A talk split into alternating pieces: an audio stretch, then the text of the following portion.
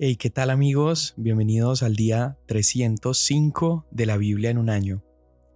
Hoy estamos leyendo primero a los Corintios, capítulos 11 y 12 y el Salmo 144. Primera a los Corintios 11. Sean imitadores de mí, como también yo lo soy de Cristo. Los alabo porque en todo se acuerdan de mí y guardan las tradiciones con firmeza tal como yo se las entregué. Pero quiero que sepan que la cabeza de todo hombre es Cristo, y la cabeza de la mujer es el hombre, y la cabeza de Cristo es Dios. Todo hombre que cubre su cabeza mientras ora o profetiza, deshonra su cabeza, pero toda mujer que tiene la cabeza descubierta mientras ora o profetiza, deshonra su cabeza porque se hace una con la que está rapada porque si la mujer no se cubre la cabeza, que también se corte el cabello. Pero si es deshonroso para la mujer cortarse el cabello o raparse, que se cubra. Pues el hombre no debe cubrirse la cabeza, ya que él es la imagen y gloria de Dios, pero la mujer es la gloria del hombre, porque el hombre no procede de la mujer, sino la mujer del hombre. En verdad, el hombre no fue creado a causa de la mujer, sino la mujer a causa del hombre. Por tanto, la mujer debe tener un símbolo de autoridad sobre la cabeza por causa de los ángeles. Sin embargo, en el Señor, ni la mujer es independiente del hombre, ni el hombre independiente de la mujer. Porque así como la mujer procede del hombre, también el hombre nace de la mujer, y todas las cosas proceden de Dios. Juzguen ustedes mismos, ¿es propio que la mujer ore a Dios con la cabeza descubierta? ¿No les enseña la misma naturaleza que si el hombre tiene el cabello largo le es deshonra, pero que si la mujer tiene el cabello largo le es una gloria? Pues a ella el cabello le es dado por velo. Pero si alguien parece ser contencioso, nosotros no tenemos tal costumbre, ni la tienen las iglesias de Dios. Pero al darles estas instrucciones no los alabo, porque no se congregan para lo bueno sino para lo malo. Pues en primer lugar, oigo que cuando se reúnen como iglesia hay divisiones entre ustedes, y en parte lo creo, porque es necesario que entre ustedes haya bandos, a fin de que se manifiesten entre ustedes los que son aprobados. Por tanto, cuando se reúnen, esto ya no es comer la cena del Señor, porque al comer, cada uno toma primero su propia cena, y uno pasa hambre y otro se embriaga. ¿Qué? ¿No tienen casas para comer y beber? ¿O desprecian la iglesia de Dios y avergüenzan a los que nada tienen? ¿Qué les diré? ¿Los alabaré? En esto no los alabaré porque yo recibí del Señor lo mismo que les he enseñado, que el Señor Jesús, la noche en que fue entregado, tomó pan, y después de dar gracias lo partió y dijo, Esto es mi cuerpo, que es para ustedes, hagan esto en memoria de mí. De la misma manera tomó también la copa después de haber cenado, diciendo, Esta copa es el nuevo pacto en mi sangre Hagan esto cuantas veces la beban en memoria de mí. Porque todas las veces que coman este pan y beban esta copa, proclaman la muerte del Señor hasta que Él venga. De manera que el que coma el pan o beba la copa del Señor indignamente, será culpable del cuerpo y de la sangre del Señor. Por tanto, examínese cada uno a sí mismo, y entonces coma del pan y beba de la copa porque el que come y bebe sin discernir correctamente el cuerpo del Señor, come y bebe juicio para sí. Por esta razón hay muchos débiles y enfermos entre ustedes y muchos duermen. Pero si nos juzgáramos a nosotros mismos, no seríamos juzgados. Pero cuando somos juzgados, el Señor nos disciplina para que no seamos condenados con el mundo. Así que, hermanos míos, cuando se reúnan para comer, espérense unos a otros. Si alguien tiene hambre, coma en su casa, para que no se reúnan para juicio. Los demás asuntos los arreglaré cuando vaya. En cuanto a los dones espirituales, no quiero hermanos que sean ignorantes. Ustedes saben que cuando eran paganos, de una manera u otra eran arrastrados hacia los ídolos mudos. Por tanto, les hago saber que nadie, hablando por el Espíritu de Dios, dice, Jesús es anatema, y nadie puede decir Jesús es el Señor, excepto por el Espíritu Santo. Ahora bien, hay diversidad de dones, pero el Espíritu es el mismo. Hay diversidad de ministerios, pero el Señor es el mismo. Y hay diversidad de operaciones, pero es el mismo Dios el que hace todas las cosas en todos. Pero a cada uno se le da la manifestación del Espíritu para el bien común. Pues a uno le es dada palabra de sabiduría por el Espíritu, a otro palabra de conocimiento según el mismo Espíritu, a otro fe por el mismo Espíritu, a otro dones de sanidad por el único Espíritu, a otro poder de milagros, a otro profecía, a otro discernimiento de espíritus, a otro diversas clases de lenguas y a otro interpretación de lenguas. Pero todas estas cosas las hace uno y el mismo Espíritu, distribuyendo individualmente a cada uno según su voluntad. Porque así como el cuerpo es uno y tiene muchos miembros, pero todos los miembros del cuerpo, aunque son muchos, constituyen un solo cuerpo, así también es Cristo. Pues por un mismo espíritu todos fuimos bautizados en un solo cuerpo, ya judíos o griegos, ya esclavos o libres. A todos se nos dio a beber del mismo espíritu, porque el cuerpo no es un solo miembro, sino muchos. Si el pie dijera, porque no soy mano, no soy parte del cuerpo, no por eso deja de ser parte del cuerpo. Y si el oído dijera, porque no soy ojo, no soy parte del cuerpo, no por eso deja de ser parte del cuerpo. Si todo el cuerpo fuera ojo, ¿qué sería del oído? Si todo fuera oído, ¿qué sería del olfato? Ahora bien, Dios ha colocado a cada uno de los miembros en el cuerpo según le agradó. Y si todos fueran un solo miembro, ¿qué sería del cuerpo? Sin embargo, hay muchos miembros, pero un solo cuerpo. Y el ojo no puede decirle a la mano, no te necesito, ni tampoco la cabeza a los pies, no los necesito. Por el contrario, la verdad es que los miembros del cuerpo que parecen ser los más débiles son los más necesarios, y las partes del cuerpo que estimamos menos honrosas, a estas las vestimos con más honra. Así que las partes que consideramos más íntimas reciben un trato más honroso, ya que nuestras partes presentables no lo necesitan. Pero así formó Dios el cuerpo, dando mayor honra a la parte que carecía de ella, a fin de que en el cuerpo no haya división, sino que los miembros tengan el mismo cuidado unos por otros. Si un miembro sufre, todos los miembros sufren con él, y si un miembro es honrado, todos los miembros se regocijan con él. Ahora bien, Ustedes son el cuerpo de Cristo y cada uno individualmente un miembro de él. Y en la iglesia Dios ha designado primeramente apóstoles, en segundo lugar profetas, en tercer lugar maestros, luego milagros, después dones de sanidad, ayudas, administraciones, diversas clases de lenguas. ¿Acaso son todos apóstoles? ¿Acaso son todos profetas? ¿Acaso son todos maestros? ¿Acaso son todos obradores de milagros?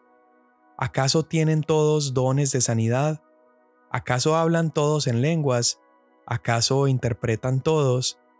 Pero deseen ardientemente los mejores dones, y aún yo les muestro un camino más excelente.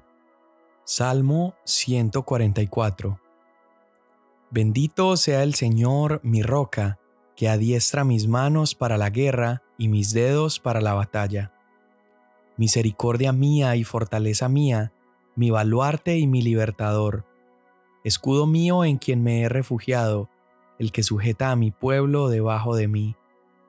Oh Señor, ¿qué es el hombre para que tú lo tengas en cuenta? o el Hijo del Hombre para que pienses en él?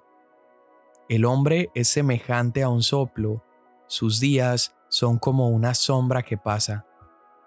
Oh Señor, inclina tus cielos y desciende, toca los montes para que humeen, despide relámpagos y dispérsalos, lanza tus flechas y confúndelos, extiende tu mano desde lo alto, rescátame y líbrame de las muchas aguas, de la mano de los extranjeros, cuya boca habla falsedad y cuya diestra es diestra de mentira. Oh Dios, un cántico nuevo te cantaré. Con arpa de diez cuerdas cantaré alabanzas a ti, el que da la victoria a los reyes, el que rescata a David su siervo de la espada maligna. Rescátame y líbrame de la mano de extranjeros, cuya boca habla falsedad y cuya diestra es diestra de mentira. Sean nuestros hijos en su juventud como plantíos florecientes, y nuestras hijas como columnas de esquinas labradas como las de un palacio.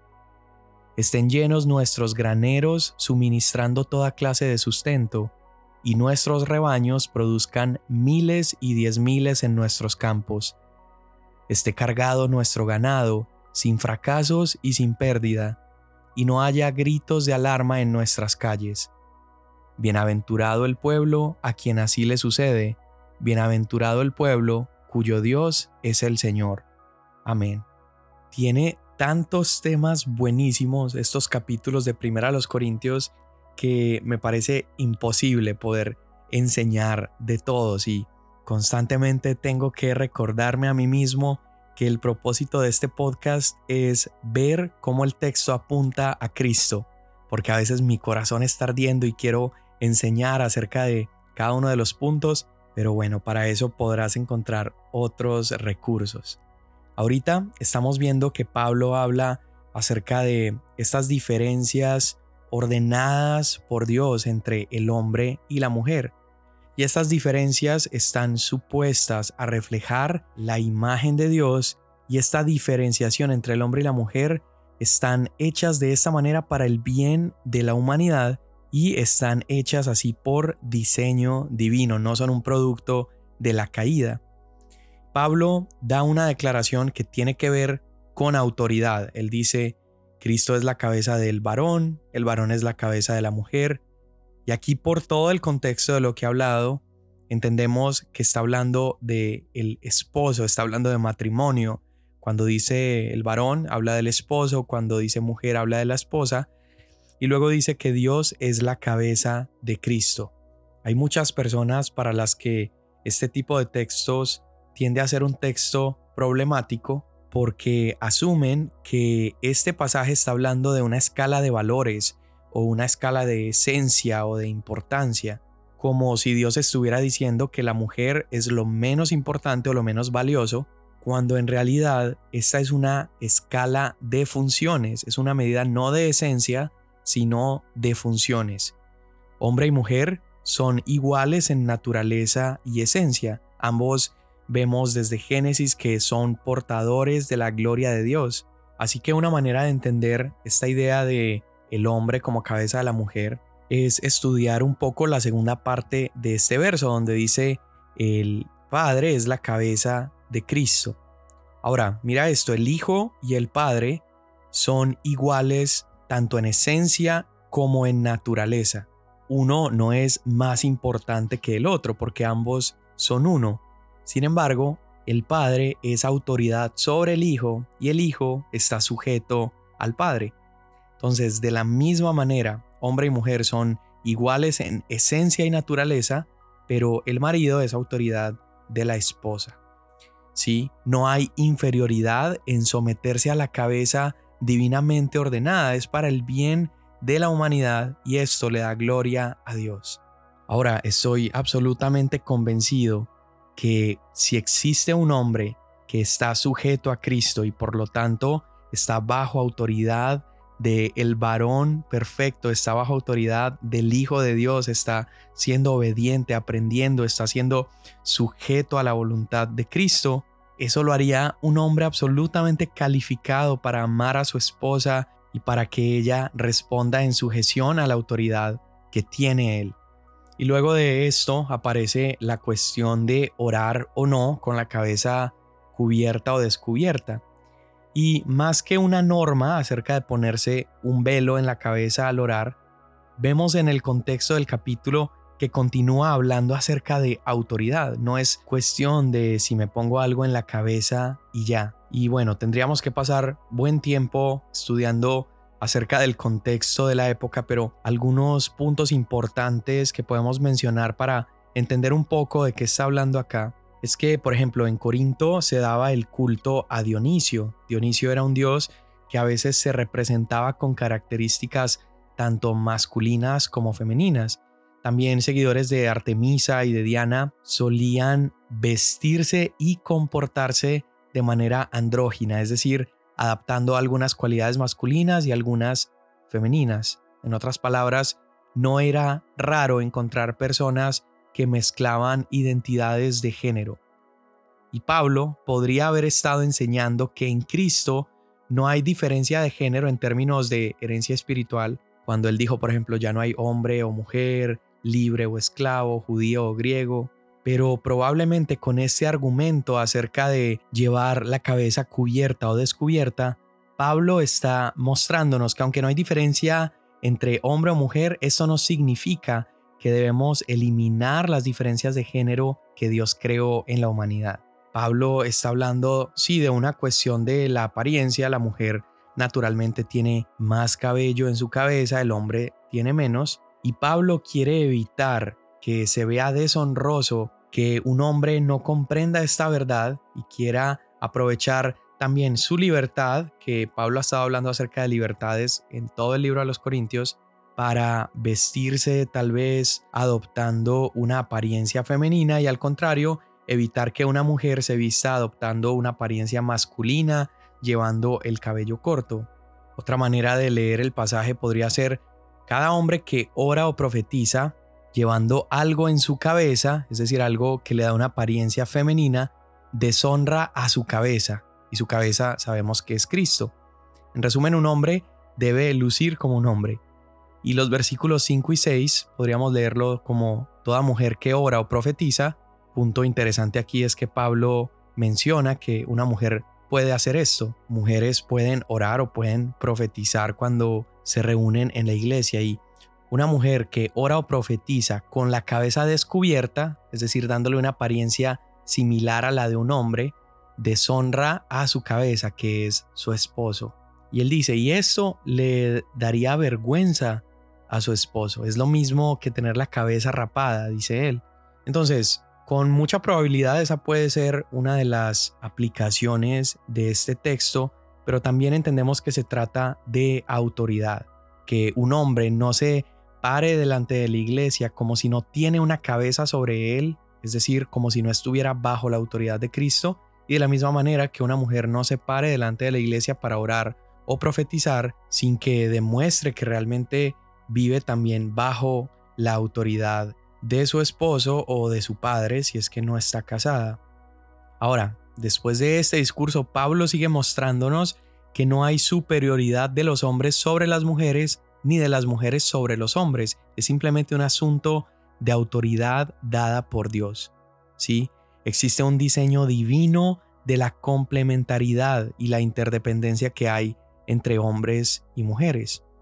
En Dios, la mujer no es independiente del hombre y el hombre no es independiente de la mujer. Y Pablo aquí lo explica de una manera muy linda. Dice, así como la mujer proviene del hombre, de la misma manera, el hombre nace a través de la mujer.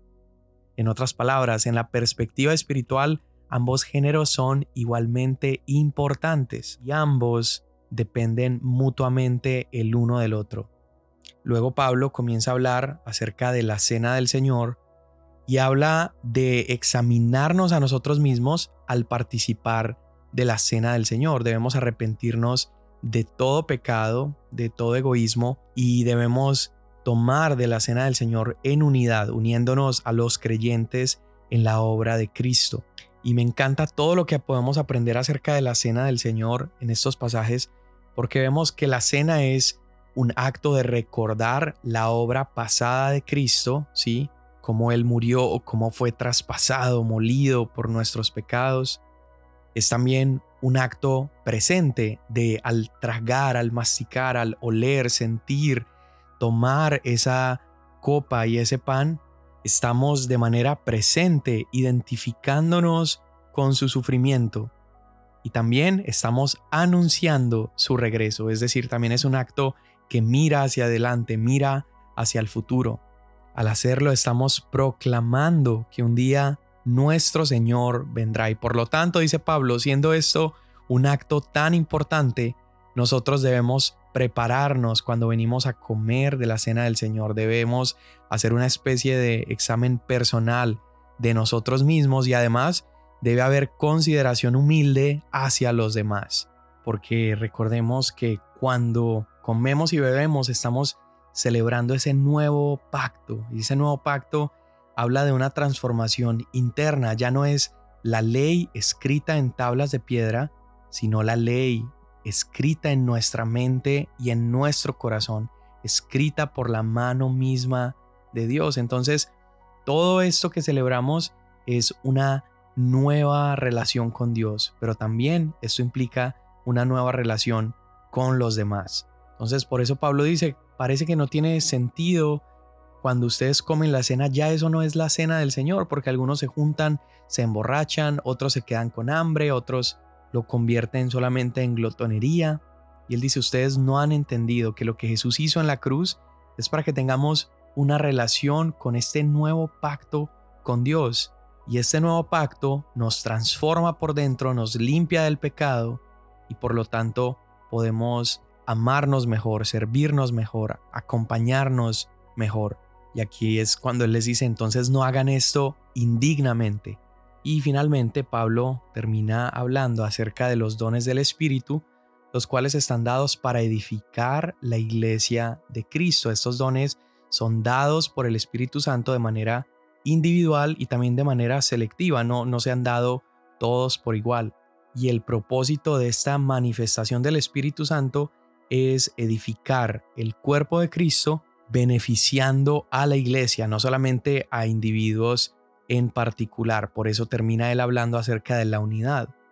Pablo dice que somos un cuerpo, somos muchos miembros, pero somos un solo cuerpo. Por eso se han dado diferentes dones a diferentes personas, porque somos miembros diferentes con diferentes funciones, pero en servicio de una sola persona, que es la persona de Jesús, el cuerpo de Cristo. Y Pablo quiere abordar el problema de las divisiones porque es posible estar juntos, mas no en unidad. Entonces el punto es que el mismo espíritu que da diferentes dones a distintas personas es capaz de unir a todas esas personas por medio de Cristo. No existe entonces tal cosa como un cristiano que no necesite estar involucrado en una iglesia local, porque finalmente es Cristo Jesús el que nos une a todos. Pablo nos recuerda que no solo se dan dones espirituales a la iglesia, sino también personas dotadas espiritualmente como apóstoles, profetas, maestros, y todo esto tiene un solo propósito, y es seguir edificando, construyendo y haciendo crecer la iglesia, que es el cuerpo de Jesús. Padre, hoy te damos gracias porque en ti es posible la unidad. En ti, Señor, podemos borrar todo pleito que hay, Señor, entre hombres y mujeres, toda ideología que quiera pintar a uno de los sexos como más importante que otra.